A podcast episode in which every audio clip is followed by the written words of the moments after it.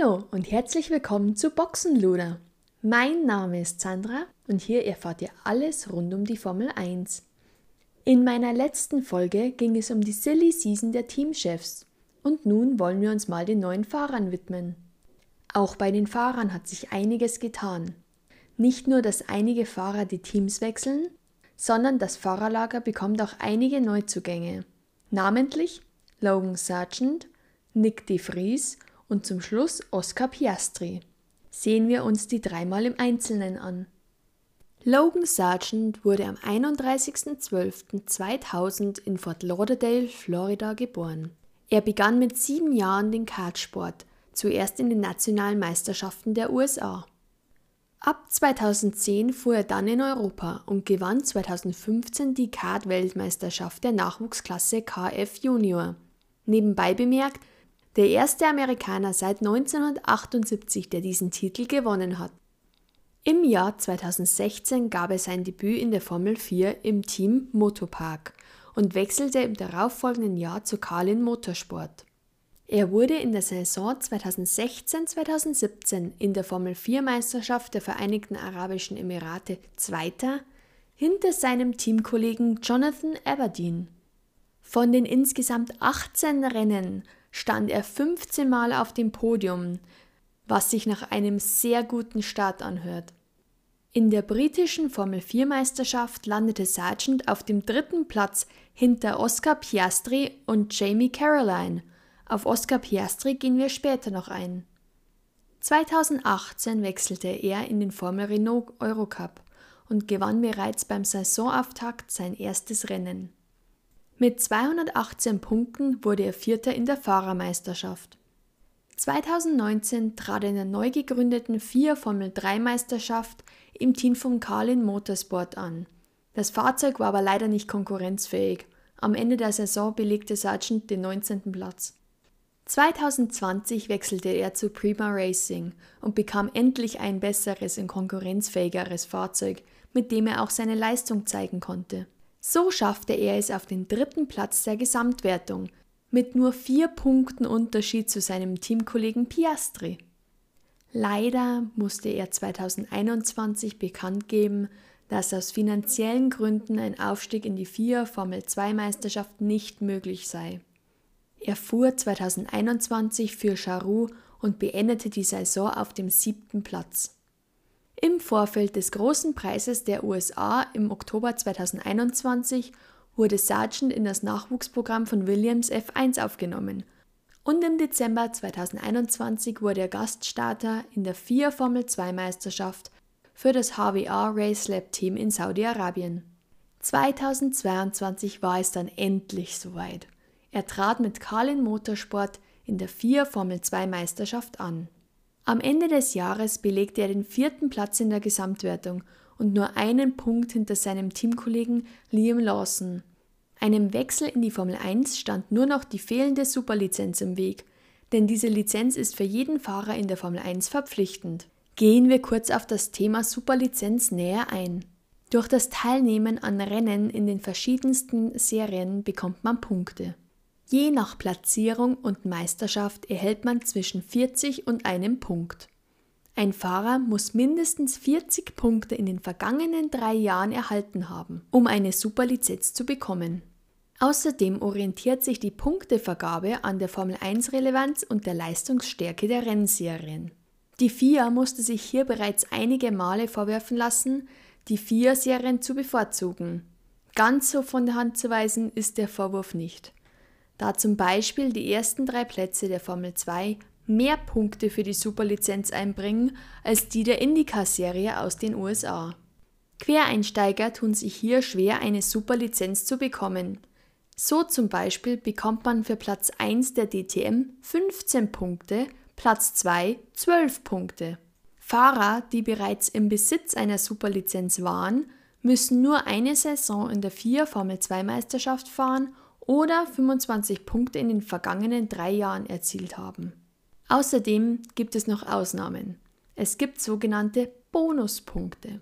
Denn wenn ein Fahrer über eine Saison keine Strafpunkte erhalten hat, bekommt er zwei Zusatzpunkte. Dies wird bisher aber nur in der Formel 1, Formel 2 und Formel 3 so gemacht. Also wie in der Formel 1 gewohnt, ist es alles sehr kompliziert mit zig Ausnahmen. Wer hier profitierte, du ahnst es bereits, Logan Sargent. Er hatte seine Formel 3-Saison 2021 und auch die Formel 2-Saison 2022 ohne Strafen überstanden. Somit bekam er vier Extrapunkte. Auch die Teilnahme an Formel 1 Trainings werden mit Bonuspunkten belohnt. Hier können bis zu 10 Punkte gesammelt werden. Mit diesen ganzen Bonuspunkten und Ausnahmeregelungen hatte Sargent die nötigen Punkte zum Saisonende gerade so erreicht. Nachdem Sargent beim Saisonfinale die Mindestpunktezahl der Superlizenz übertroffen hat, wurde er offiziell als Teamkollege von Alexander Albon bestätigt. Er ersetzt in der Saison 2023 Nicolas Latifi. Ab 2023 geht er mit der Startnummer 2 ins Rennen, da seine eigentliche Startnummer 3 bereits an Daniel Ricciardo vergeben ist. Obwohl er 2023 nicht mehr als Stammfahrer antritt, bleibt die Nummer für ihn reserviert. Der nächste der drei neuen Fahrer ist Nick de Vries. Sein kompletter Name lautet Henrik Johannes Nicarius de Vries. Geboren ist er am 6.2.1995 in den Niederlanden. Er begann bereits mit vier Jahren den Kartsport und war bis 2011 dort aktiv. In seiner Kartkarriere gewann er zweimal die Kart-Weltmeisterschaft 2010 und 2011. Bereits 2012 wechselte de Vries in den Formelsport zum Formel Renault 2.0 Eurocup. Dort war er gleich als Überflieger bekannt, da er auf Anhieb bei den Testfahrten Bestzeiten erzielte. Bei seinem Debütrennen gelang ihm gleich der Coup, er erzielte den zweiten Platz und holte somit seine Podestplatzierung. Die Saison beendete er mit dem fünften Platz der Gesamtplatzierungen. 2013 beendete er die Saison ebenfalls mit dem fünften Platz. 2014 war sein Jahr. Er gewann die Formel Renault 2.0 Eurocup-Meisterschaft und auch die Alpine Formel Renault Meisterschaft. 2015 trat er in der Renault 3.5 an und erreichte den dritten Platz der Gesamtwertung. 2016 wechselte er in die GP3 Series und landete auf dem sechsten Platz. Aus dieser Serie haben bereits sehr viele bekannte Namen den Sprung in die Formel 1 geschafft. Frühere Gewinner waren unter anderem 2011 Valtteri Bottas, 2013 Daniel Kiat, 2015 Esteban Ocon, 2016 Charles Leclerc und zu guter Letzt 2018 George Russell. Von 2017 bis 2019 fuhr er in der vier Formel 2 Meisterschaft, wo er 2019 auch Meister wurde. Ab September 2019 fuhr er in der vier Formel E Meisterschaft für das Mercedes-Benz EQ Formula E Team. Den größten Erfolg feierte er 2021 gemeinsam mit Mercedes-Benz, wo er Weltmeister wurde. 2022 war er Testfahrer in der Formel 1 für Mercedes, Williams F1 und Aston Martin an drei Freitagstrainings speziell für Rookies. Er sprang im September beim Großen Preis von Italien kurzfristig für den erkrankten Alexander Albon bei Williams ins Cockpit. Er erreichte im Qualifying Q2 und sicherte sich den 13. Platz in der Startaufstellung. Durch diverse Strafen anderer Fahrer rückte er auf P8 vor und beendete das Rennen auf dem 9. Platz. Dadurch sicherte er Williams zwei Punkte in der Konstrukteursmeisterschaft. Die Zuschauer honorierten seine Leistung mit der Wahl zum Fahrer des Tages. Was für ein Karrierestart in der Formel 1. Aus meiner ersten Folge habt ihr bestimmt den Wechsel von Pierre Gasly zu Alpine mitbekommen. Bei Alpha Tauri war somit für die Saison 2023 ein Cockpit frei. Die überzeugende Vorstellung beim großen Preis von Italien hat offensichtlich auch seinen Landsmann Max Verstappen beeindruckt. Wir haben am Tag nach Monza zusammen zu Abend gegessen und ich habe ihm gesagt, ruf ihn, Dr. Helmut Marko, einfach an. Du weißt ja nie, was passiert, sagte Verstappen der niederländischen Ausgabe von motorsport.com. Offensichtlich folgte die Fries diesem Ratschlag und der Rest ist Geschichte.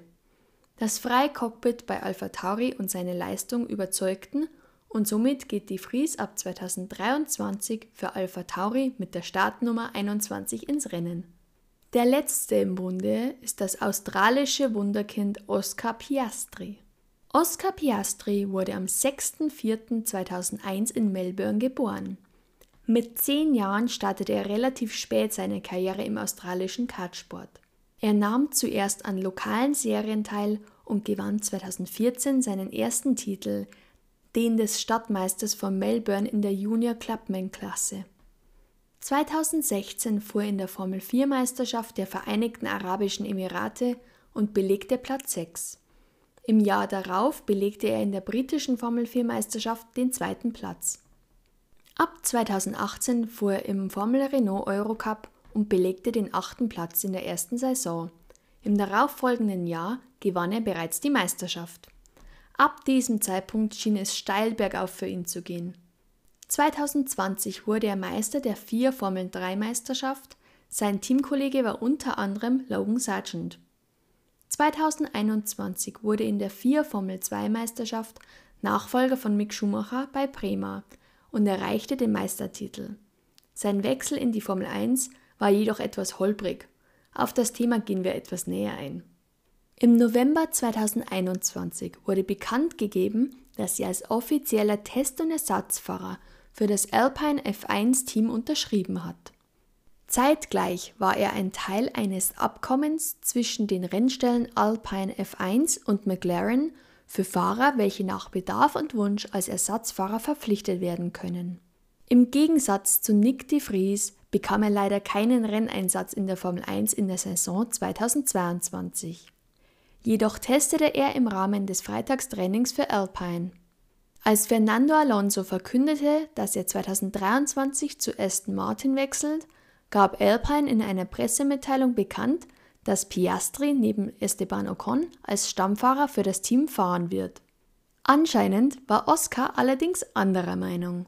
In einem Tweet kurz nach der Pressemitteilung bestritt er die Verpflichtung bei Alpine. Piastri hatte laut eigener Aussage keinen Vertrag unterschrieben und löste durch seinen Tweet einen regelrechten Skandal aus. Kurz darauf meldete sich Alpines Teamchef Ottmar Saffenhauer und kritisierte Piastris Aussage scharf. Außerdem wurden ihm rechtliche Schritte angedroht. Beide Seiten hatten offensichtlich komplett unterschiedliche Ansichten. Er war gerade im Simulator, als wir die Pressemitteilung rausschicken wollten. Er hat gelächelt und war dankbar, als ich ihn informiert habe erinnert sich Saffenhauer in der Pressekonferenz in Spa. Der Streit eskalierte weiter und wurde letztendlich vor Contract Recognition Board verhandelt, welche zugunsten Piastris entschied. Der CRB begründete sein Urteil mit dem Argument, dass in Piastris hinterlegten Alpine-Vertrag für ein Cockpit 2023 keiner der Parteien unterschrieben hätte. Somit gab es entgegen der Ansicht von Alpine keinen gültigen Vertrag zwischen den beiden Parteien. Als Konsequenz trennte sich Alpine übrigens im November 2022 von ihrem Chefjuristen. In der Untersuchung wurde aufgedeckt, dass Piastri bereits im Juli 2022 einen Vertrag mit McLaren für ein Cockpit 2023 unterzeichnete und dieser auch laut CRB gültig ist. Nach all diesen vertraglichen Streitereien war es dann im November endlich geklärt, dass Piastri ab 2023 an der Seite von Lando Norris für McLaren fährt. Mein Fazit zum Thema Oscar Piastri. Meiner Meinung nach hat das ganze Hin und Her mit Piastri einen faden Beigeschmack. Alpine hat ihn jahrelang gefördert und Millionen in seine Ausbildung investiert. Es gab einen Vertrag, auch wenn dieser nicht unterschrieben war. Zwischen beiden Parteien war eine Verpflichtung als Stammfahrer für die Saison 2023 klar. Somit wurde doch über das Thema bereits verhandelt und beide Parteien wussten Bescheid. Auch das Veröffentlichen der Pressemitteilung von Alpine zeigt doch, dass sie im besten Glauben waren, dass er für sie fahren wird. Meiner Meinung nach kam der Weggang von Riccardo für Piastri genau richtig. Er konnte in Verhandlungen mit McLaren gehen wissend, dass der Vertrag von Alpine nicht unterzeichnet war. Sollte es mit McLaren nicht klappen, hätte er immer noch Alpine in der Hinterhand. Jeder weiß, dass sich in der Formel 1 jeder selbst nur der Nächste ist, und daher glaube ich, die Situation wurde nur ausgenutzt. Seien wir mal gespannt, was die nächste Saison für die Teams bereithält. Das war's für meine dritte Folge. Wenn euch die Folge gefallen hat, lasst mir einen Kommentar und eine Bewertung da. Um immer auf dem Laufenden zu bleiben, abonniert gerne meinen Podcast, so werdet ihr automatisch bei einer neuen Folge benachrichtigt und seid immer auf dem neuesten Stand. Bis zum nächsten Mal.